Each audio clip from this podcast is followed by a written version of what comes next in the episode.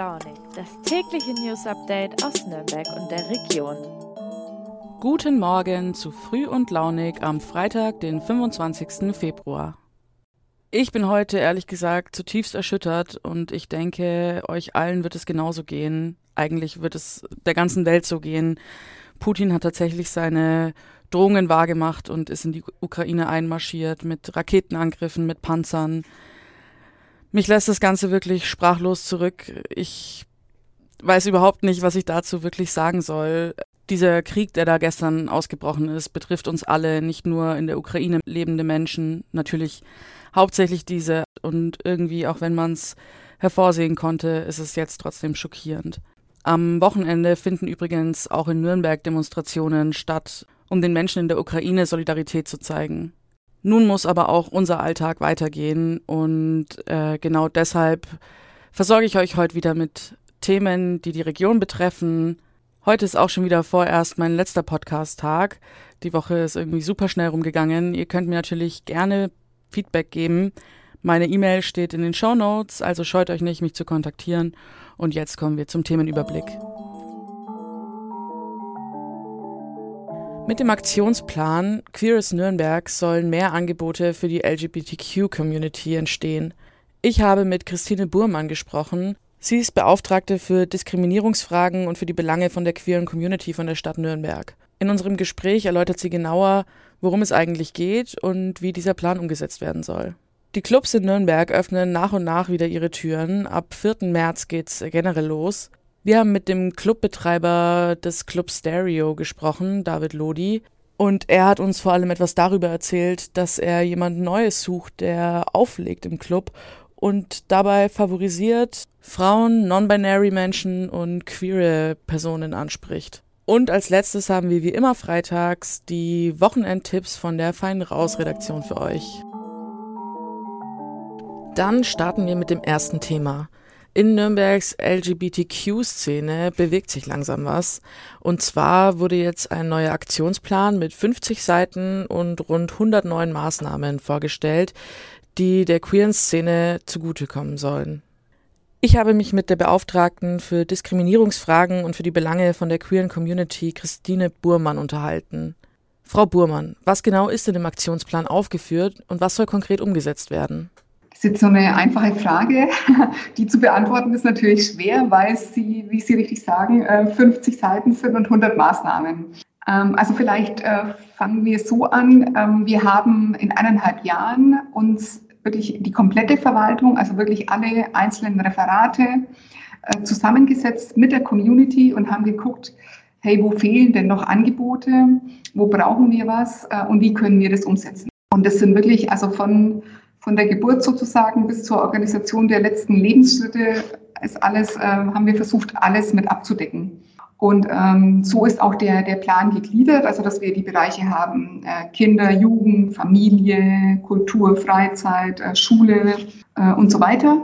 Und da sind Einzelmaßnahmen. Und ähm, das fängt dann damit an, dass man zum Beispiel äh, haben sich, wir haben ja viele Angebote, zum Beispiel im Jugendbereich, ne, wir haben äh, großes Jugendamt, wir haben viele Jugendzentren und die haben sich jetzt mit den queeren Jugendgruppen in Nürnberg äh, und in der Region getroffen. Und jetzt gibt es zum Beispiel im, im Jugendtreff Container oder auch im Jugendzentrum Brix, die haben jetzt ähm, so queere Nachmittage neu eingerichtet. Und dann können eigentlich Jugendliche haben jetzt immer die Auswahl, hey, will ich mit meinen Freunden einfach ins Jugendzentrum, ins Städtische oder möchte ich zu einer Jugendgruppe bei Fliederlich?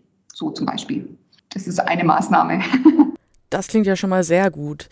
Äh, am Mittwochabend wurde der Aktionsplan ja im Stadtrat vorgestellt. Wie waren denn da die Reaktionen? Wie wurde er aufgenommen? Also das war ähm, total erfreulich. Also wir hatten äh, viele, also Stadtratssitzungen sind immer lang, da gibt es viele Tagesordnungspunkte und äh, das ist, glaube ich, auch immer eine Herausforderung für die Stadträtinnen und Räte, da aufmerksam zu sein. Ich ähm, habe den Plan vorgestellt und es gab wirklich durchweg äh, positive Rückmeldungen. Und der wurde jetzt auch mit sehr großer Mehrheit beschlossen und da haben wir uns wirklich sehr gefreut, weil es auch so ein parteiübergreifender Konsens der demokratischen Parteien war. Würden Sie sagen, Nürnberg ist ein Vorreiter darin, für queere Personen Sichtbarkeit zu schaffen? Das ist äh, auch nicht ganz so einfach, ne? wenn wir so nach München blicken. München hat zum Beispiel auch so eine kommunale Stelle für queere Menschen, die ist, äh, das arbeiten deutlich mehr Personen als jetzt hier in Nürnberg. Die haben auch viel mehr queere Zentren, die haben auch eine Stiftung. Also wir sind so strukturell nicht vergleichbar. Aber ich denke, was ähm, schon bei uns besonders ist, dass wir eben jetzt diesen Plan zusammen gemacht haben als Verwaltung und dass wir wirklich eben gucken, dass wir in all unseren Angeboten eben die Belange queerer Menschen berücksichtigen können, angemessen. Und das ist, finde ich, schon ähm, äh, also ja, bemerkenswert oder auch herausragend. Und ähm, solche Aktionspläne gibt es bundesweit noch ganz wenig von, von Städten. Also insofern denke ich, bemühen wir uns im Rahmen äh, unserer bescheidenen Ressourcen hier wirklich was Ordentliches abzuliefern. Vielen lieben Dank, Frau Burmann. Mehr Sichtbarkeit für die Queer Community schaffen, das ist tatsächlich auch was, was mir persönlich sehr am Herzen liegt. Ich weiß nicht, ob ihr zufällig vielleicht sogar meinen Artikel bzw. Dialog mit meiner Freundin Alicia, die auch hier im Verlag arbeitet, gelesen habt, äh, war sowohl online als auch in der Zeitung. Ähm, da haben wir über unser Coming Out gesprochen und wie sich das für uns angefühlt hat, was sich in den letzten zehn Jahren verändert hat und wo vielleicht heute noch äh, ja, Nachholbedarf besteht und äh, wir dennoch mit Diskriminierung konfrontiert wurden. Ich verlinke ihn euch auf jeden Fall auch mal in den Show Notes. Falls ihr ihn noch nicht gelesen habt, äh, würde ich mich freuen, wenn ihr mal reinschaut. Wir haben mit David Lodi vom Club Stereo gesprochen. Hey David, auf Instagram sucht ihr ja nach jemand Neuem hinter den Decks im Club Stereo. Explizit sucht ihr nach Frauen, non-binary Menschen und queeren Personen. Oft stehen ja dann doch Männer am DJ-Pult. Würdest du sagen, dass Auflegen ein Beruf ist, der eher von Männern geprägt ist? Also das würde ich jetzt nicht so generalisieren wollen, aber ich äh, finde schon, dass äh, da, wo der Bereich ähm, Live-Musikkultur relativ weit ist. Also es wird sich auf Konferenzen zu dem Thema ausgetauscht. Es gibt äh, mit Keychange eine europäische Förderung äh, für äh, VeranstalterInnen, die sich da äh, engagieren. Es gibt auch in, im Bund und wahrscheinlich bald im Freistaat äh, Förderungen, wenn man sich da engagiert. Und ich finde, da, wo wir im Bereich Live-Musikkultur schon Schritte gemacht haben, die wichtig und richtig sind, hat man das im Bereich DJing in der Außenwirkung jetzt für jemand wie mich, der sich ein bisschen auskennt, aber vielleicht in der DJ-Kultur auch nicht zu tief drin ist, noch nicht gemacht. Meinst du, der Clubszene würde generell mehr Diversität gut tun? Also ich glaube, es ist für mich als Clubbetreiber möchte ich dieser Verantwortung gerecht werden, für mehr äh, Diversität einfach gerade zu stehen, auch mit, mit dem Namen vom Club Stereo. Äh, ich glaube, das wäre auch wichtig, wenn das überall in der Stadt passiert äh, auch in Clubs, die nicht Sparten, wie wir, die Indie-Sparte äh, bedienen, sondern wirklich mehr so am Mainstream äh, orientiert sind. Ich glaube, das würde äh, diesen Clubs total gut tun, ähm, da, sich da auch deutlicher zu, äh, zu positionieren.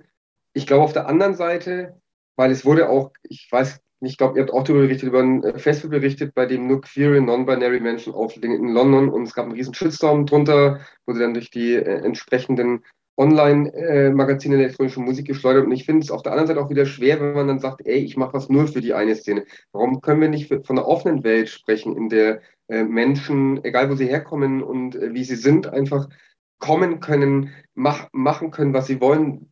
DJs äh, sollen auflegen, welche Musik auch immer sie mögen und wo auch immer sie, sie mögen. Aber ich finde jetzt äh, explizit dann auch äh, Menschen auszugrenzen, die so wie ich nicht queer oder non-binary sind und werden explizit ausgesperrt von dem Event, finde ich irgendwie auch, fühlt sich, hat so ein Geschmäckle für mich irgendwo so, weißt du, was ich meine? Aber ich, ich, finde, auf der anderen Seite muss ich auch für eine diverse Gesellschaft oder einen Teil dazu beitragen, dass die Gesellschaft diverser wird. Und noch so ganz generell, wie geht es denn bei euch jetzt im Stereo weiter, wenn ihr die Türen wieder öffnen dürft? Ich kann vielleicht verraten, weil wir es ja gestern wissen, dass am 22. März unser allererstes Konzert wieder sein wird, tatsächlich. Äh, Please Madame, das ist eine österreichische Indie-Rock-Band, äh, auch was, was eigentlich schon seit zwei Jahren so im Kalender steht und sich immer wieder verschoben hat. Und es hat sich jetzt einfach zufälligerweise ergeben, dass äh, der Termin passt und wir äh, hoffen ja, dass dann zum 19., 20.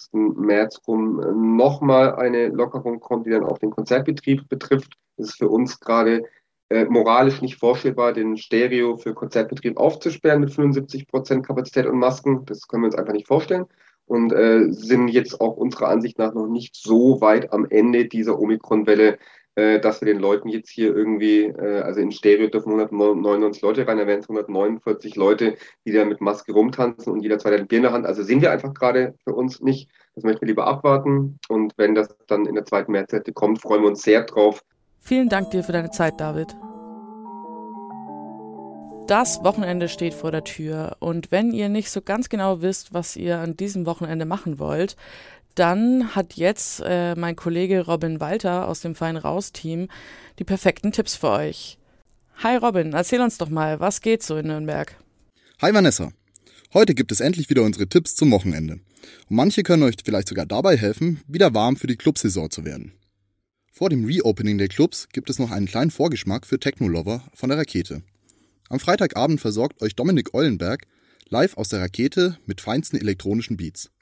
Da die Clubs ja leider noch keine tanzwütigen Gäste empfangen dürfen, startet das Ganze am Freitagabend um 20 Uhr live auf YouTube oder im Livestream auf der Rakete Facebook-Seite.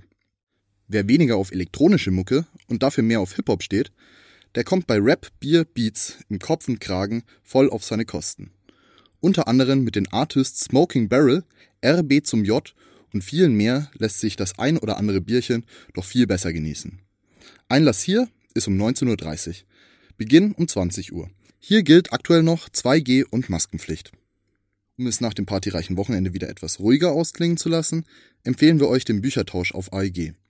Hier könnt ihr eure alten Bücher loswerden, die sonst im Schrank eh nur verstorben würden.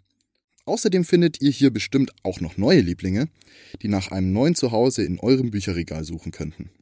Zwischen 14 und 18 Uhr könnt ihr hier auf AEG im großen Saal auf Tauschtour gehen. Übrigens, mit Kaffee und Kuchen ist auch für die nötige Stärkung gesorgt. So, damit war's das auch schon wieder mit den Tipps zum Wochenende. Ich hoffe, die Sonne verschafft euch ein paar Frühlingsgefühle und ich wünsche euch eine gute Zeit. Danke dir, Robin. Das klingt auf jeden Fall gut. Damit sind wir auch schon fast am Ende der Folge angelangt.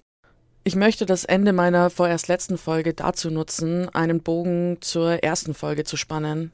Meine Kollegin Hishran hat anlässlich des Black History Month, der jetzt im Februar ist, einen Artikel zu den Do's und Don'ts im Umgang mit People of Color geschrieben. Schaut da auf jeden Fall mal rein. Ich packe ihn euch auch in die Show Notes. Und ja, es ist einfach wichtig und unerlässlich im Alltag gegen Rassismus vorzugehen. Hiermit auch nochmal ein Danke an meine Volo-Kolleginnen Nina Eichenmüller und Hishran Songur, dass sie sich intensiv mit dem Thema Rassismus auseinandersetzen und somit zumindest ein bisschen Sichtbarkeit schaffen. Auf Hishran dürft ihr euch übrigens auch äh, ab Montag im Podcast freuen. Sie übernimmt nämlich für das Früh- und Launig-Team. So, und damit äh, würde ich mich verabschieden für die Woche. Ich wünsche euch ein wunderschönes Wochenende. Bleibt gesund und munter und fröhlich. Das war's von mir. Ciao, ciao.